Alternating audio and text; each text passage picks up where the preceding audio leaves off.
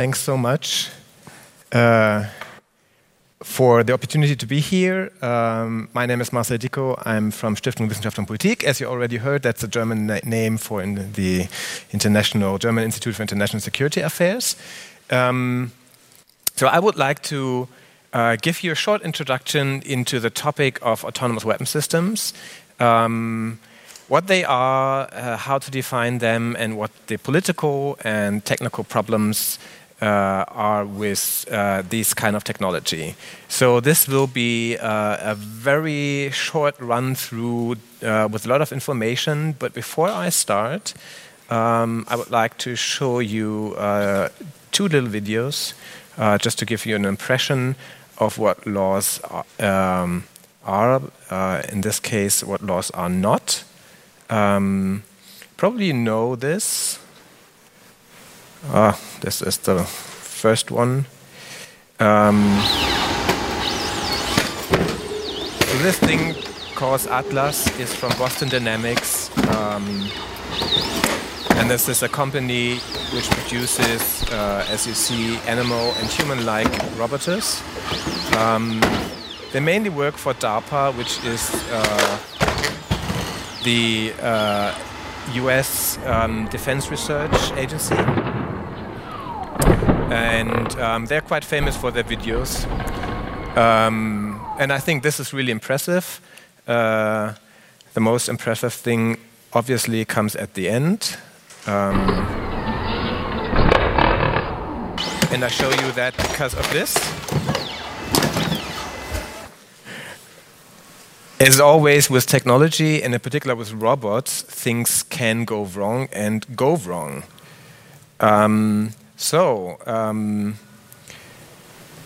a second very short video, again by Boston Dynamics. This is a uh, robot that looks like a dog and behaves like a dog. I show you that video because you cannot see and I cannot see if this is remotely controlled or if this is autonomous, if this was pre-programmed, um, or if there is some kind of intelligence, artificial intelligence built in in this machine. Um, and this is very typical for the technology we talk about. So even if they are autonomous in one way or another, we cannot judge. At least from the outside and even from the inside, you have to have a look into the code to understand uh, what we're talking about. Okay, so uh, back to my presentation.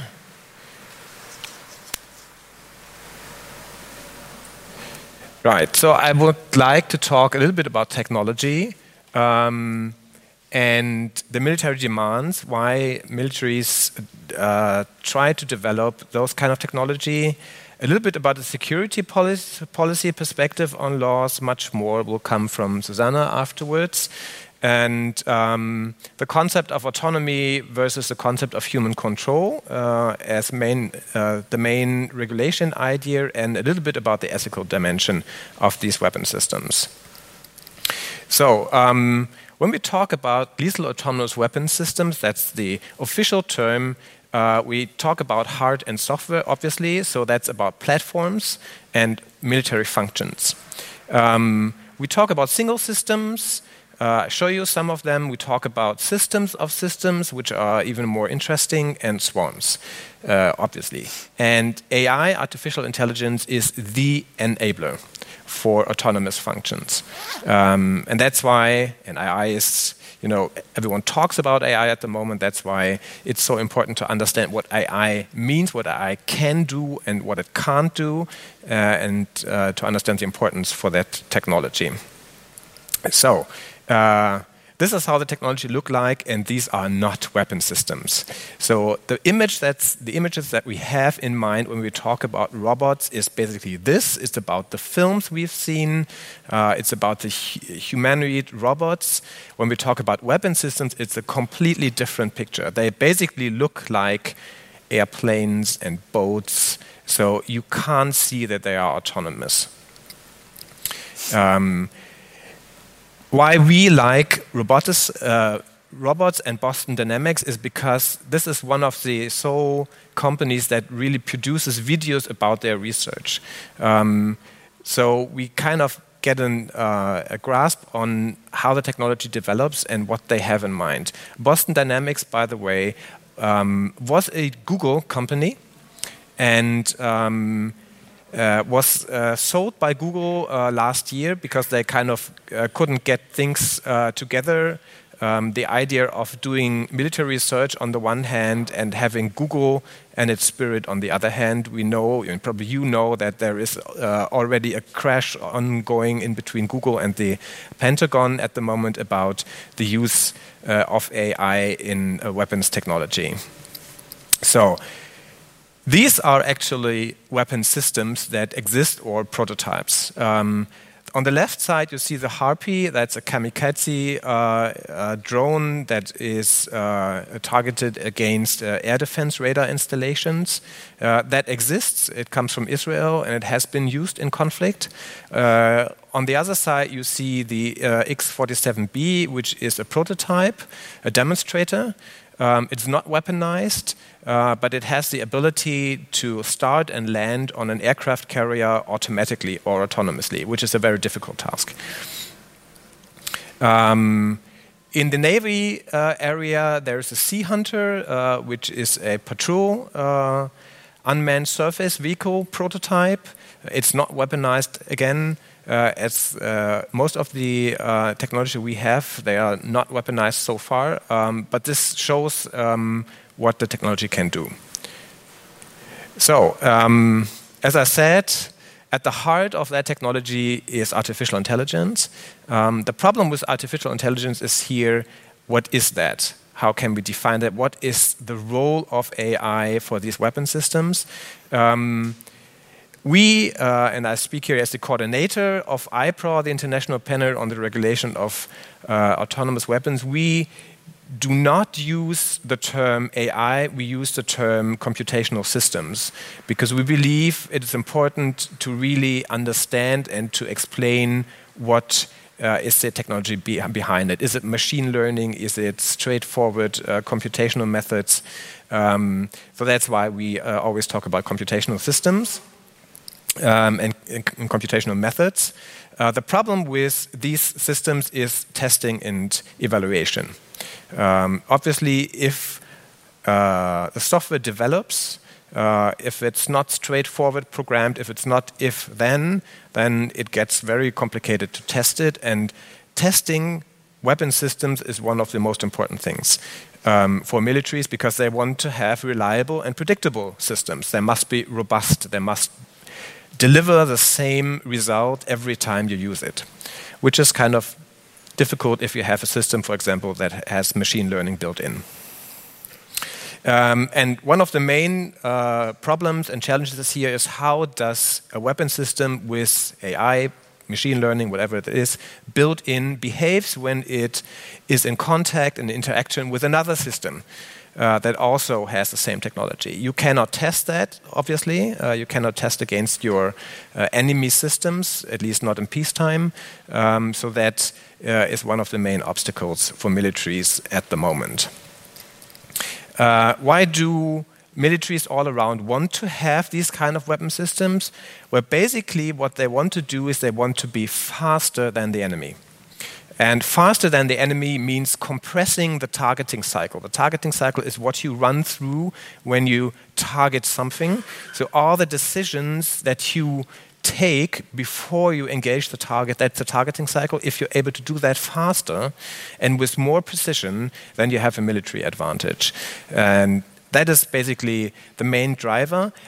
But, and there's a, huge but here, militaries also want to keep control over their systems and over the military operation that they do. So, obviously, if things get faster, they tend to lose control, and this is kind of the balance that they want to find. Um, there are other um, technical um, advantages here, like uh, reduced response time, uh, to reduce the risk for own troops, uh, things like that. But the main advantage is these systems are faster and can be more precise. Okay, uh, a few things about the security policy dimension of these weapon systems. You can imagine if you want to find a regulation or if you want to kind of get a grasp on what these systems are, you need to have a definition. And that is very, very complicated because how do you define the autonomy in this system? Um, the second challenge is that you have a race for combat speed. Things get faster, I explained that already. And um, that uh, gets kind of militaries uh, uh, to different challenges.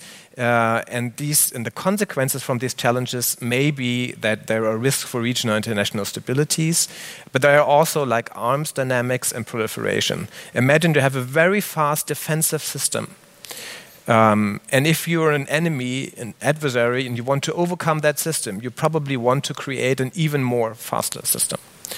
And uh, so there is kind of an arms dynamic for speed, uh, and that's the race for combat speed. And there's also a, can be a risk for crisis escalation um, if these systems are fielded.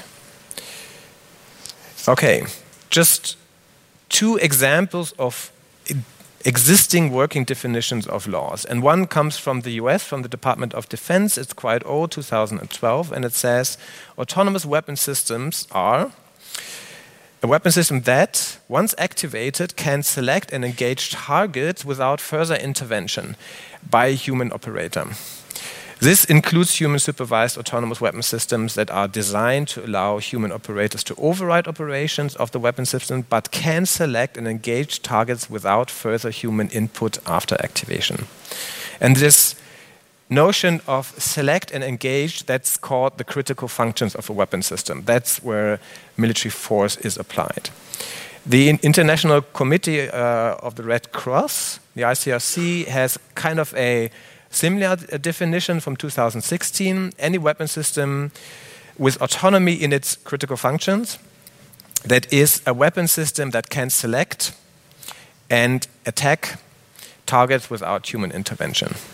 So you see, the definitions is not about the technology. The definitions are about the involvement of the human being in the targeting process.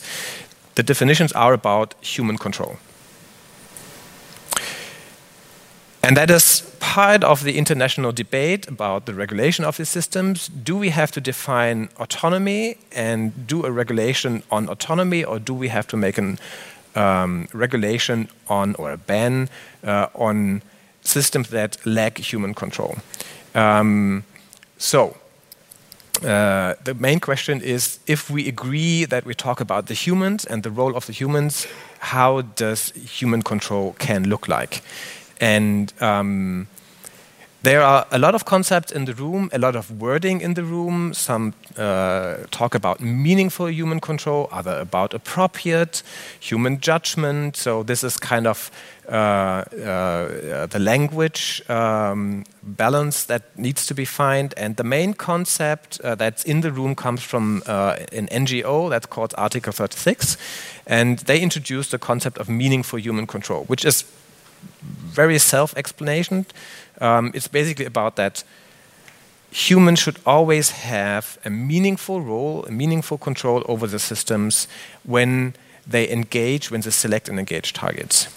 So we try, as IPRAW, we try to um, find a little bit more details on how this concept could look like, and we came up with two um, characterizations uh, of control. The one is we talk about control in, uh, by design and control in use. So, control in use is the actual control that you have when you operate the system. And that needs to be supported by design features of that system, and that's control by design. Um, that's the one thing. And the other thing is for us, control means um, that you, on the one hand, needs to be able to understand the situation where the system is in and that you need uh, to be able to um, intervene with the system if appropriate. So, control by design and control in use on the one hand, and situational understanding and intervention on the other hand. And last but not least, um, some words about the ethical dimension. So, main reasons uh, for people who advocate for uh, lethal autonomous weapon systems is they say, well, there is a protection argument for our own troops, and these systems may be able to better fulfill and adhere to uh, international humanitarian law. Um, that, that's basically it can, these systems can or will in the future better decide between um, civilians and combatants, and therefore are kind of more legal, at least are, can adhere better to international law, uh, law, That's kind of the consequential and um, utilitarian ethics. There is another ethical approach to it, which calls the uh, deontological ethic, uh, and that is basically about if the use of the systems and how they operate is in general good or bad or can be along norms. And the question that the main norm here is the question of the human dignity. And uh, if these systems would violate a human, uh, the dignity of a human being, if the system, not the human operator, if the system decides uh, to kill or to not kill a human being. And uh, most of the ethicists here um, would argue that uh, a system that decides that by its own violates um, the human dignity of the victim. Okay, so that was a very, very quick rush um, through lethal autonomous weapon systems. If you want to have more information about that, there's plenty of literature out there. Um, obviously, about the concept of meaningful human control. Uh, we've published three uh, reports with uh, IPRAW. You find that on ipraw.org. Um, there's uh, a very good paper from a colleague, from two colleagues, uh, Jürgen Altmann and Frank Sauer, um, about strategic stability. There's a very, very good reader from the Federal Foreign Office, published uh, two years ago, um, edited by Robin Geiß, also a colleague, where you have uh, plenty of um, articles uh, that are very informative. And there are a lot of people around there which you can just Google, uh, like Noel Sharkey, my colleague Anja Dahlmann, or Götz from Hamburg, uh, Peter Asaro, Denise Garcia, Charli Carpenter, Vincent Boulanin, and some others. Um, just let me know if you want to have more information. So, thank you for your attention, and uh, I hand over to uh, Susanne Baumann.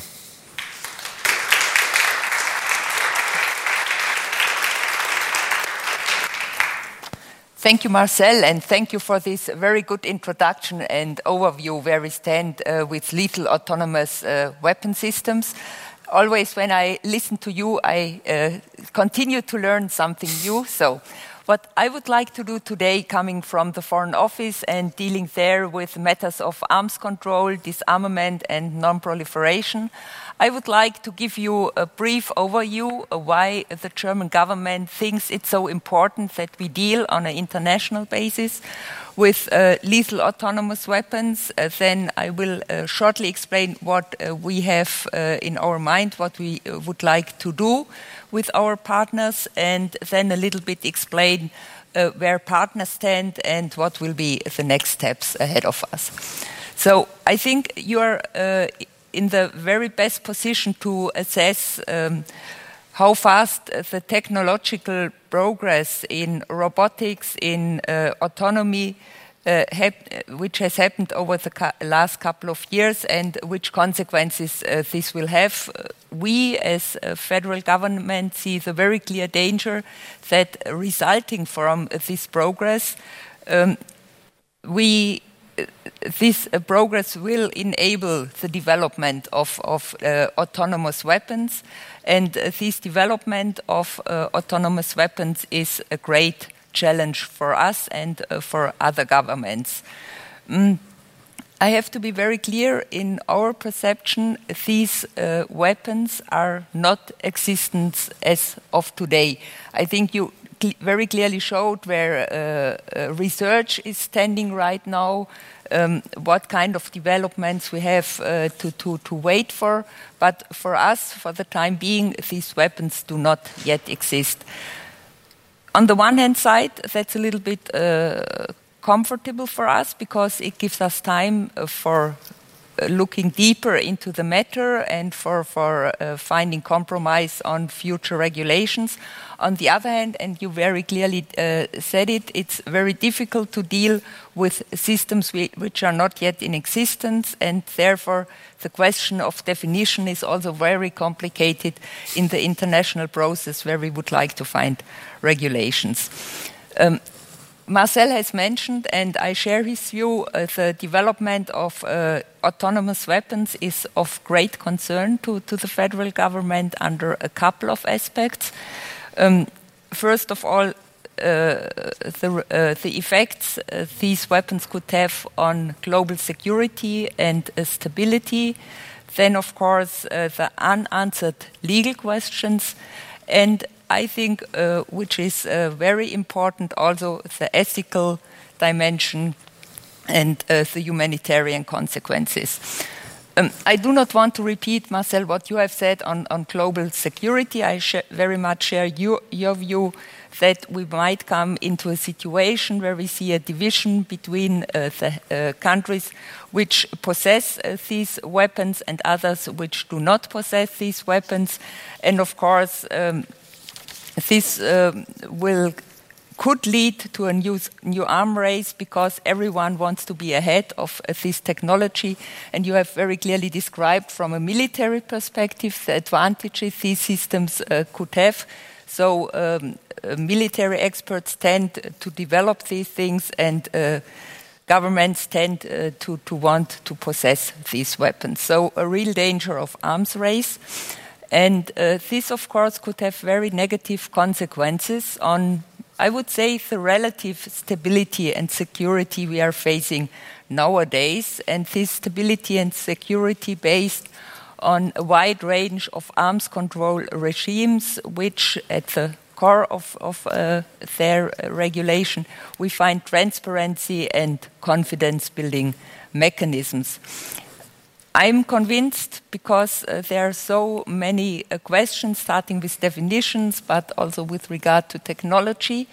This development of autonomous weapons could undermine the system of stability, the system of arms control we have today, because it's also very clear uh, that the existing ex uh, uh, instruments are not enough to cover these developments.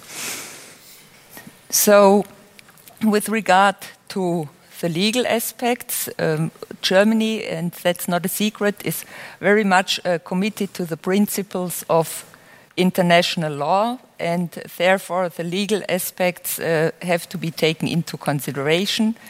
Um, just a couple of uh, examples of the standards which might be put into question by uh, autonomous weapons.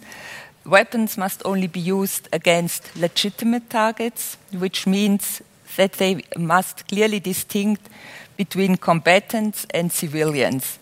And for us, it's still an open question how this can be assured by weapon systems which are operating outside human control.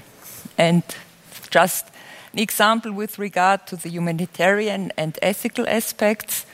Mm, the question there is whether uh, autonomous weapons can be trusted to take lawful decisions in a military conflict and avoid unnecessary suffering uh, between civilians. And in the end, it all comes up to the question whether we will trust autonomous systems with the final decision on life and death, because it, uh, that's a central question for me, and uh, this, for me, is not answered.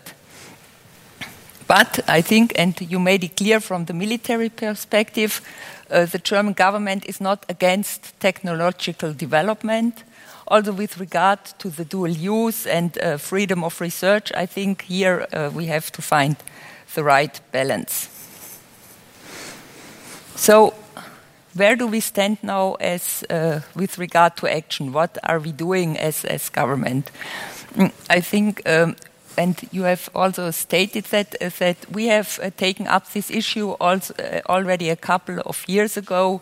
First, uh, looking into it from a research point of view, getting some more uh, a clearer view of what's up on the technological side, and we have organized number of seminars, supported publications, and so on and so forth. Mm, but what we are working on right now is that the relevant arms control bodies must formulate a regular, regulatory response as soon as possible. Mm. And for this reason, we have come up with an initiative in the UN Weapons Convention in Geneva.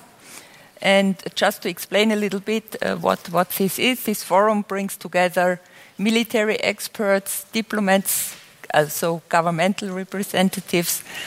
But what is also very important uh, besides that, uh, relevant stakeholders like industry representatives or entrepreneurs have also a say in this uh, forum.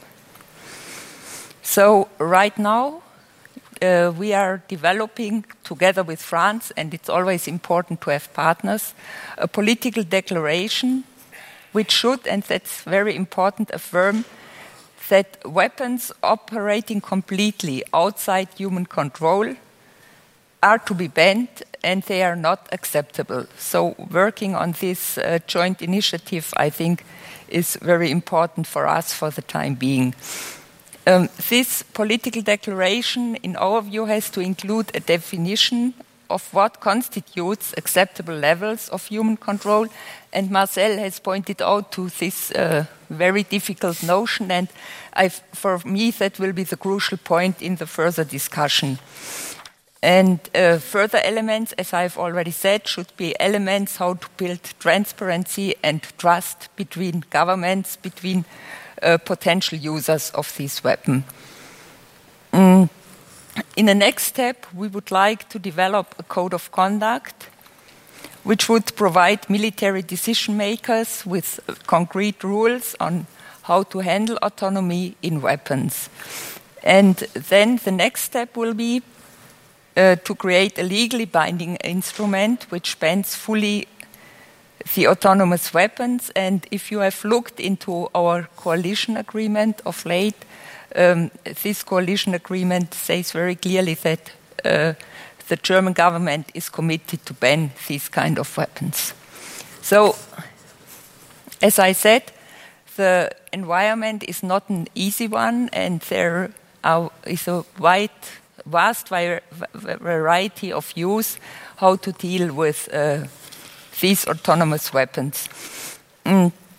On the one hand side, we have countries who are strictly against any kind of regulation of autonomous weapons. And you can imagine these are those countries who are uh, quite far developed in their technolo technology um, and um, they do not want to see any regulation. On the other hand, and these are uh, especially countries from the non aligned movement, they are calling for an immediate moratorium on the development of these kind of weapons, and they would like to immediately start uh, negotiations on a legally binding ban. And in our position as German government, we right now try to um, move forward with the subject, uh, use a pragmatic approach, and therefore we have decided to come up with uh, first a political declaration which could lead us to the code of conduct in order to bring the two sides together and to move forward.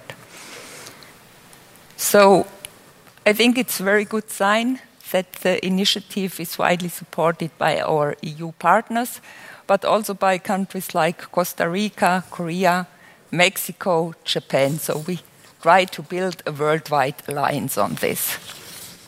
And yeah, to come to an end, I think um, we will continue to work uh, in, in, the UN fora. A group of governmental experts has been built there. They will come up with new recommendations, and there, of course, the work Marcel and his colleagues are doing with this scientific uh, expert circle is very important for us. Okay, thank you.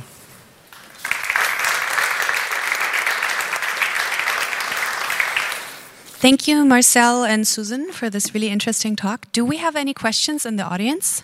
Yes, okay.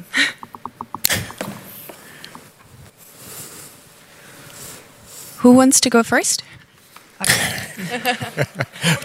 Thomas wants to go first. Thank you so much, uh, Thomas Fiegold. Uh, thank you very much uh, to both of you. This was very much up to date and gave me a lot of more insight. I just have two questions. The first is to Mrs. Baumann. Um, do I understand correctly? There might be a common position within the EU, but definitely not a common position within NATO. Is this right? And will there be a position within the EU, or will this only be because one um, the Atlantic archipelago will leave the EU, and so we have a common EU position after that. And to Marcel, um, it's, it's a common understanding we are not there yet.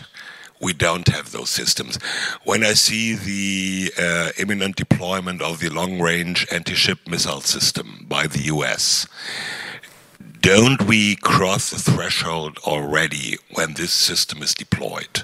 So we are there or might be there in a few months' time. Is this correct? Thank you. Yeah. Do we answer directly or? Uh, yes, if you would like okay. to. Otherwise, I can continue collecting questions. Yeah.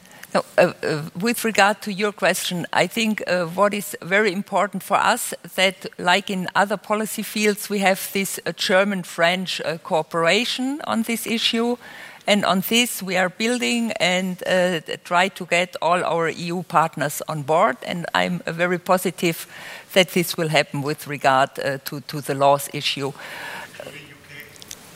Uh, we are working on it.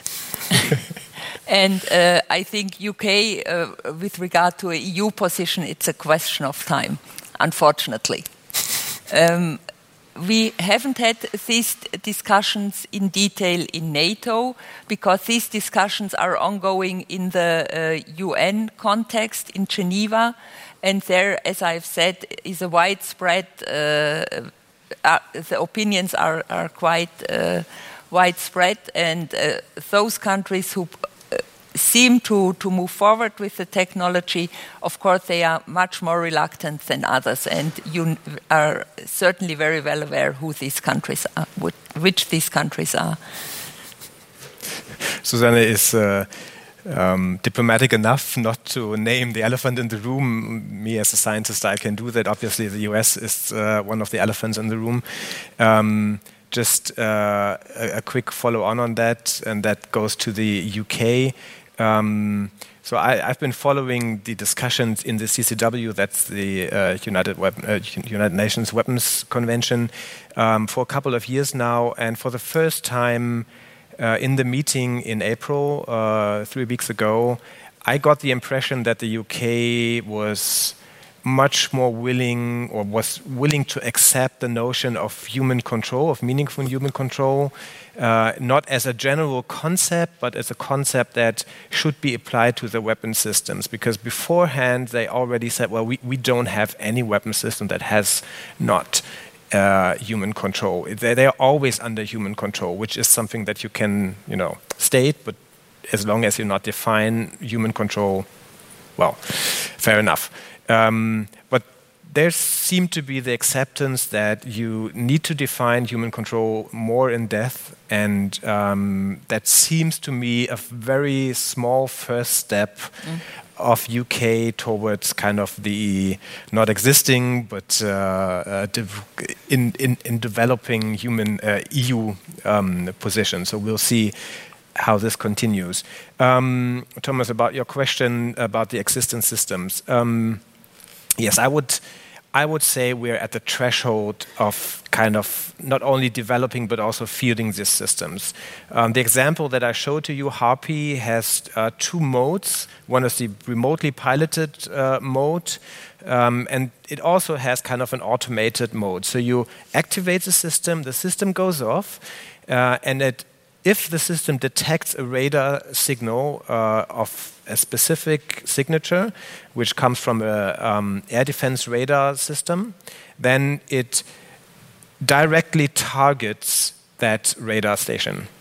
So uh, that is a system that, once activated, um, selects and engage targets without further human intervention. That's the American, uh, that's the US definition of autonomous weapon systems, and I would say that this agree or that fits to this Harpy uh, system as long as, as it's you know used in that automated version or automated mode. So um, and that also goes for anti-ship missiles. Um, they are so much automated uh, that um, they can select and engage targets without further human intervention. The question is, how do these systems select their targets? So, what is kind of the classification they have built in uh, to find the target and to decide if that's the right target, to prioritize between different targets? Um, and we don't know, obviously, because we, we don't we, we cannot have a look into these systems. It's military secrecy. Um, but as far as we understand the technology, um, in basic terms, these systems can automatically select and engage targets. Uh, and what we what we observe is that, that these systems get more complicated, more complex. The way how they select targets gets more sophisticated. And uh, so I would call that we're at the threshold of fielding these systems. We had some other questions over here.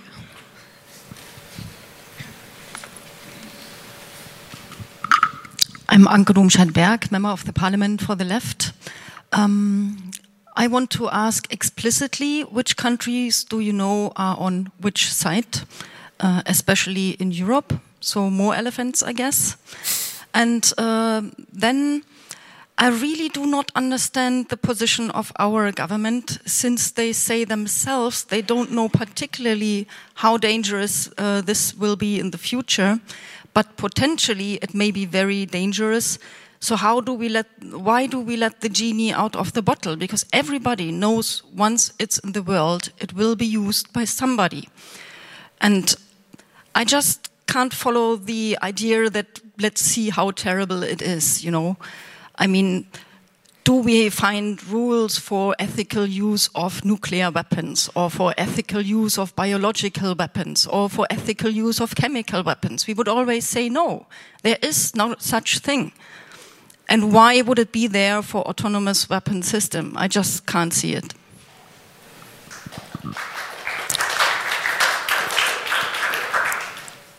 So that was probably more yeah. a statement than a question anyhow, I think I can answer your question very clearly, and uh, I can once again refer, uh, refer to the coalition agreement, where it is very clearly uh, stated that the German government stands for a ban of uh, um, autonomous weapons.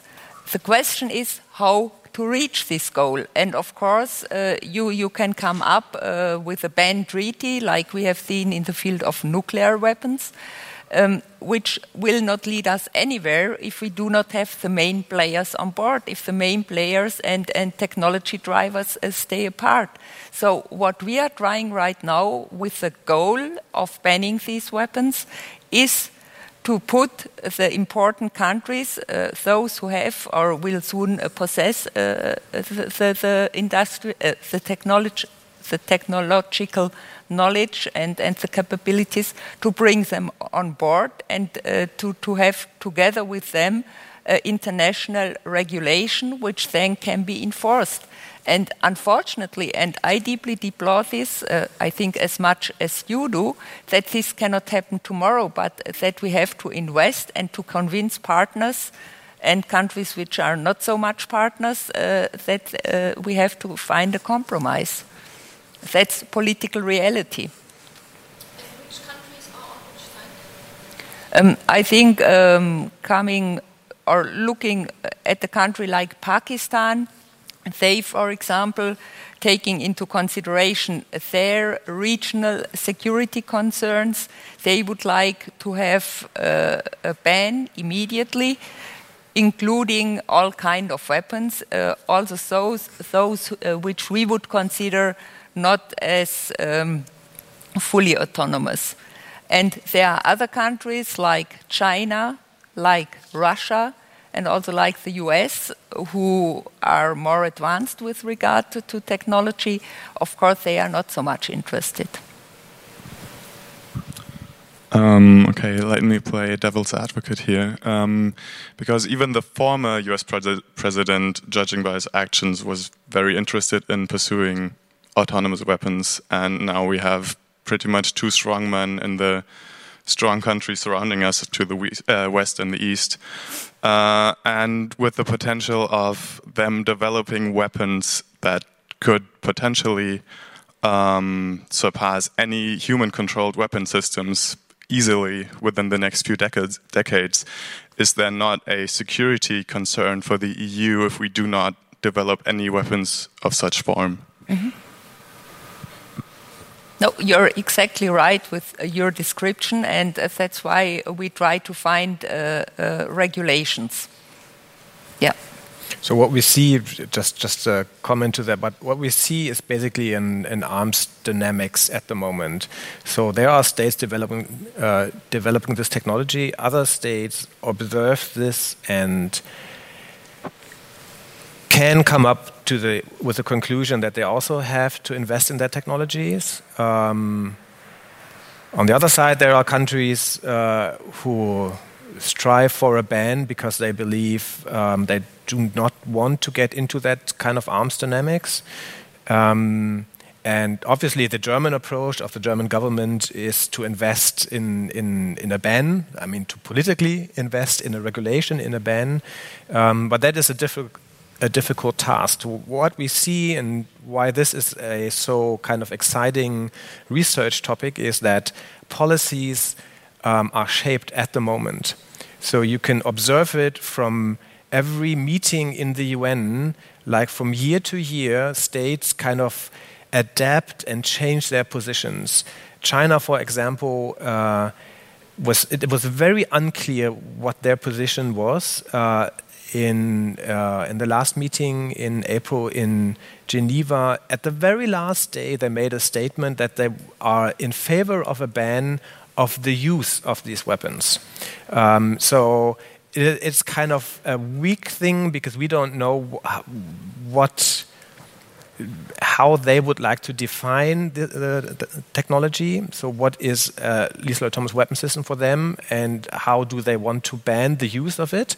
But it was kind of a a shift in position.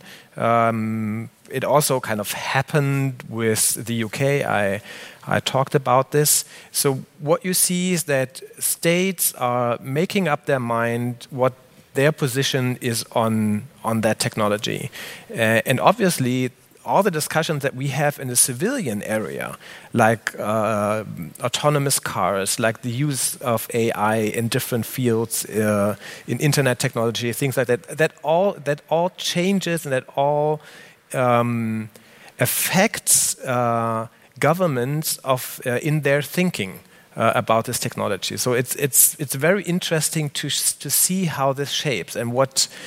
Uh, the, the idea of um, most of the scientists in this area is here to do preventive arms control, to prevent the technology to be fielded before it's fully developed in terms of military technology.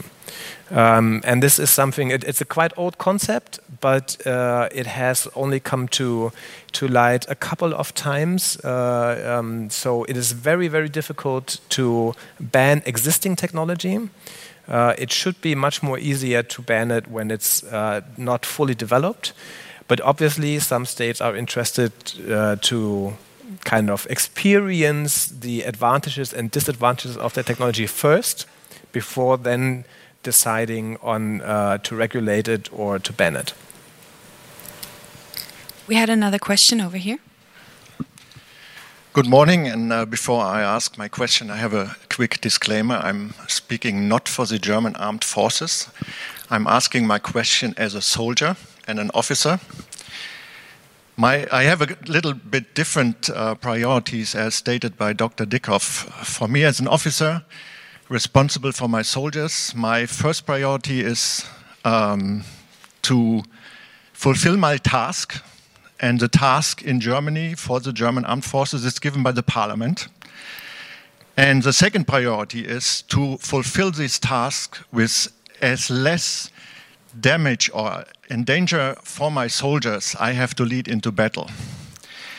And uh, I'm happy if you ban all these weapons, but as good as this works, you can see that we always carry a gas mask with us because we need to prepare against chemical weapons. And also, we lose most of our soldiers due to in, uh, improvised explosive devices, which are kind of landmines, which are also um, banned worldwide mostly. So, what do you think is the alternative uh, when I am, as a soldier, standing against a robot army, which I'm in uh, agreement with you, that uh, the others will probably not respect, not to use?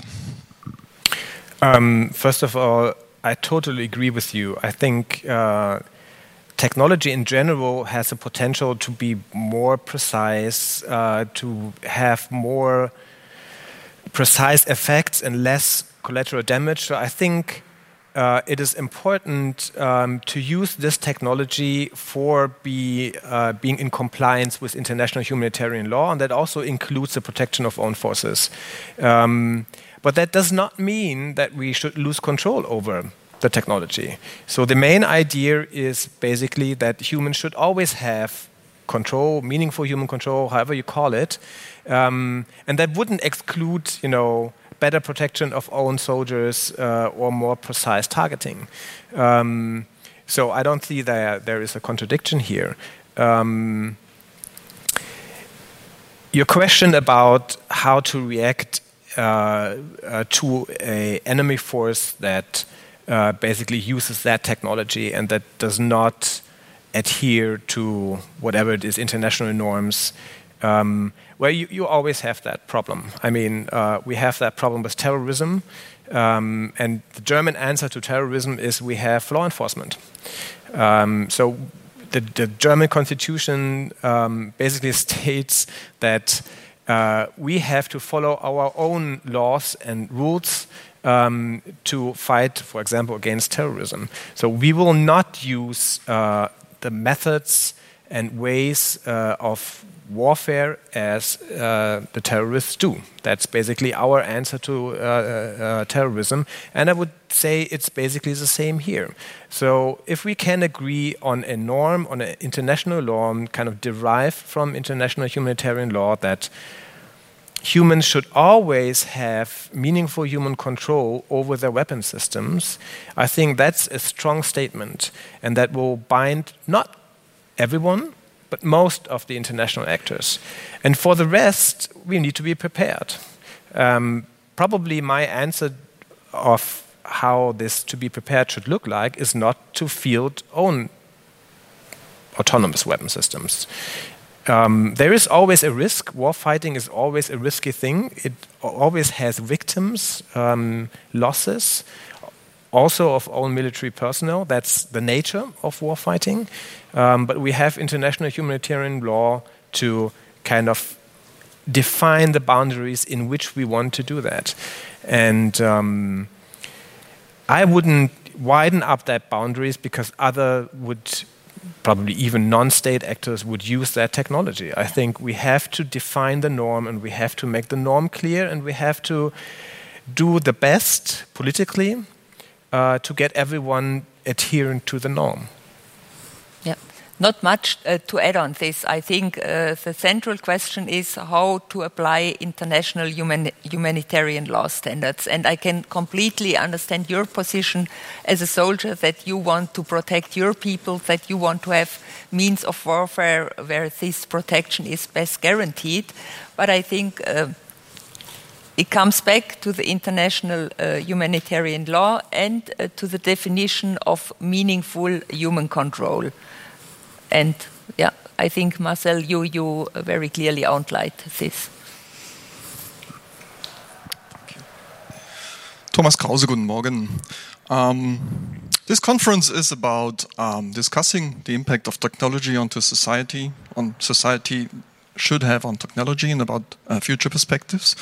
And I was a bit astonished about, in my view, your, your, your narrowed view on what a weapon is, a kind of a static system that is intended to, I don't know, um, impact the physical world in a very instant way, um, and about the idea that only, still the idea that only formal countries, states, and institutions have military conflicts. So we will build autonomous systems in the thousands, ten thousands, and millions. That's no question. We will do that in the civil um, uh, world. And for me, it's, it's brave to try to, to, to um, define autonomous weapons. But I think that in future we will ask what is a weapon at all?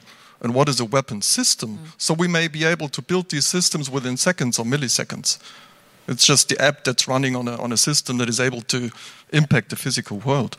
And I, maybe you do all this thinking, but my question to you is is that an intention to stay in this very narrowed field of a static system as a weapon and we have uh, formal institutions having military conflicts? Or are, are you not seeing it yet?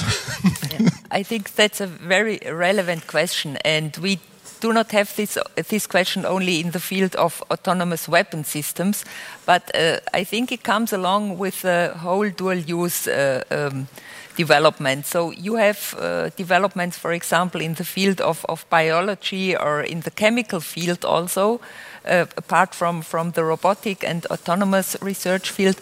Um, where, where you see tremendous developments in, in the civilian field, but of course, all this can also be applied uh, uh, in the military field. So, speaking from an arms control perspective, uh, these new developments in technology in society are really a huge challenge for us because with the existing uh, arms control regime, so we have uh, the main weapon systems like tanks, like airplanes, they do not find a solution to the challenges we, we are facing with regard to dual use technologies. Uh, uh, around all uh, or including all fields of, of, of uh, technological development.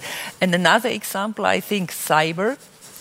There we are facing the very same problem uh, that we cannot uh, uh, recur to, to the notion of a weapon. Uh, cyber attack, uh, I think that's something new, and nobody would say that a virus uh, or a worm is, is a weapon in a traditional way. So uh, huge challenges ahead, and I think that's a discussion we have to lead. And uh, I think we also have to be very careful with regard to the freedom of research, the freedom of entrepreneurship. Uh, that with our rules and regulations, we do not uh, narrow down their field of activities, but at the same time having uh, in mind all the dangers which are coming along. Do we have another question? No? Ah, in the back. At the back.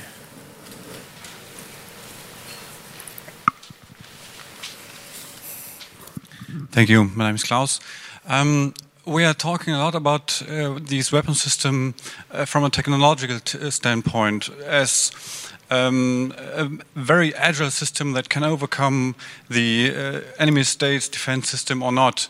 But to me, that's not the real question. The real question is what do we do with attribution? If wars have always been atrocious. And from a long history, we've come to the conclusion that there are some atrocities that should be treated as a, a war crime. Now, what happens if we have fully autonomous systems? Who's to blame? Mm -hmm. The soldier who put the, the, who pressed the button and let it start. It will be very difficult to prove that he had the intention to commit a war crime. And to me, that that is the relevant question. Everything else is just a new means of fighting a war. That's not interesting to me. Thank you. Thank you very much for this question and also the, the last question. Uh, very relevant. Um, from a legal point of view, it is a quite easy answer to that. and that is uh, states which possess, field, and operate these weapon systems are responsible under international humanitarian law. So even if uh, the commander kind of does not understand what the system does, even if the system malfunctions for reasons because of the operator did something wrong, it's always a state. Um, that's kind of the international humanitarian law side. But there's also a criminal law side here. Uh, and obviously, that is much more difficult. Um, because, yes, there is a question if the operator can fully understand the system and can be uh, held accountable for the system's action. Um, so, if the system does a war crime, who is responsible? Again, uh, on the international legal framework, it's the state. Um, but how states kind of follow up this with their soldiers, with their officers, with their commanders and operators, it's not very, it's, it's not easy to answer. Um, my task on this, my take on this is basically um, technology is very, very complicated. So, kind of um, developers, companies, um, producers of that technology also have a responsibility. And we know that discussion already from the civilian world. So if you have or if you will possess uh, an autonomous car, who is responsible if you have an accident? Well, at the moment, it's very clear because the law says the driver is always responsible because the driver always needs to have control over the system. But we also know that autonomous driving is different from the law that we have at the moment. If, your, if your car drives autonomously, obviously the driver cannot have um, human control over the system. That's the idea of autonomy in this kind of technology. So that's very difficult. And there is no easy answer to that. Um, again, in the United Nations, the answer is easy because it's states debating this, and it's at the end states' responsibility. But that is only the framework of international law. Um, so we will, we will have to find different answers uh, when it comes to like criminal law, for example. Um, and I'm pretty sure that we will learn from the civilian debate that we have at the moment. And that will certainly influence uh, the military debate. And um, just one last uh, sentence to, uh, to the question if we just basically um, oversee something. Um, the, the framing of the discussion in the United Nations is on states because these are the responsible actors. Um, obviously, non state actors, like con converting technology from the civilian world into a weapon, is a very difficult and very problematic thing. Um, so I totally agree that we should talk more about software and you know all this soft technology that we can also use as a weapon. Um, but it is difficult enough to talk with states about their weapon systems to kind of get non-state actors and civilian technology into that debate would even more complicate the, uh, the discussion on the regulation. That's why it is it, it's tried to be focused as much as possible on weapon systems and states as actors. Okay, thank you, Susanne and Marcel, for this really interesting talk. Can we have a round of applause, please?